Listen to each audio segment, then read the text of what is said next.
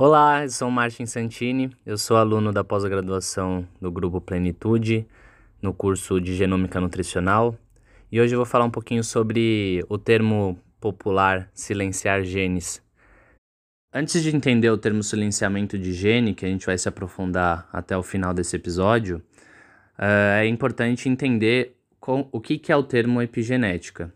Epigenética é a mudança da expressão de um gene maior ou menor, expressão mai, aumentada ou diminuída, sem mudar o sequenciamento do DNA.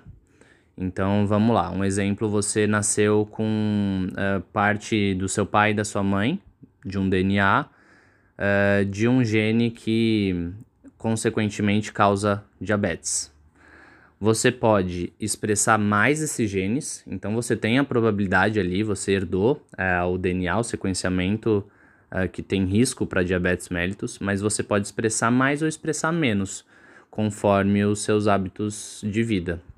Então, esse é o termo epigenética, é como você muda a expressão do gene, mas não mudar ah, o sequenciamento do DNA. Você sempre vai ter a mesma informação uh, de DNA. Dito isso, a gente tem alguns mecanismos epigenéticos e eles vão funcionar em momentos diferentes uh, da cascata de informação uh, desse DNA. Então, tem a transcrição, a tradução. Então, cada mecanismo epigenético funciona em um momento diferente. No geral, a gente tem três, que é a metilação, a modificação de estonas e microRNAs. Cada um funciona em um momento diferente. Hoje, vamos falar sobre a metilação. O que, que é a metilação?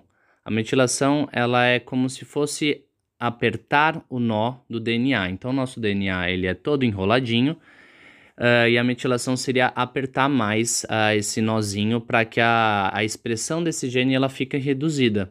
Então, por isso que vem o termo silenciar, que é basicamente você pegar o nó e apertar mais ele. Isso seria silenciar esse gene, que é essa informação que estaria dentro desse nó apertado. Mas uh, é importante dizer que nem sempre silenciar genes é interessante, porque a gente também tem genes é, que são protetores, que são de recuperação celular, que são é, genes de receptores importantes no nosso corpo, genes é, de ação antioxidante.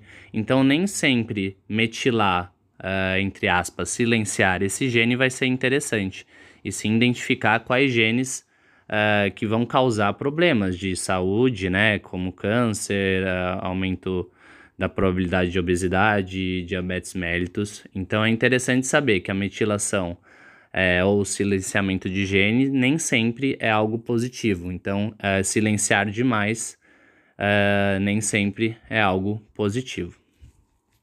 É importante dizer que a metilação ela é reversível, então depende de hábitos de vida.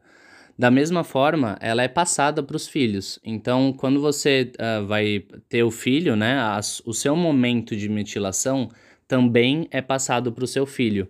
Então, isso também é importante para os pais que vão é, ter esse filho é, cuidarem do momento de metilação que eles estão, porque isso é passado para o filho. Também é verdade que o filho pode modificar né, essa expressão é, gênica dependendo dos hábitos de vida desse indivíduo. E a nutrição entra para fornecer nutrientes doadores do grupo metil, que são do complexo B e que vão fazer essa metilação acontecer de maneira adequada.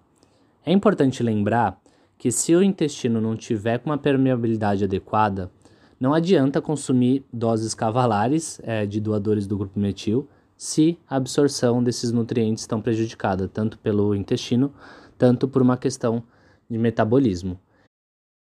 E para finalizar, é importante dizer que a gente ainda não tem um exame que diga o quanto a gente está metilando e se isso está sendo para o bem ou para o mal. Provavelmente nos próximos anos a tecnologia vai avançar a ponto da gente conseguir entender em que momento de metilação a gente é, se encontra. Mas por enquanto a gente consegue fazer uma boa avaliação do paciente com sintomas clínicos, exames bioquímicos de uma maneira bem global, com outros exames que tem disponíveis no mercado para conseguir ter uma conduta que seja precisa e efetiva para aquele paciente.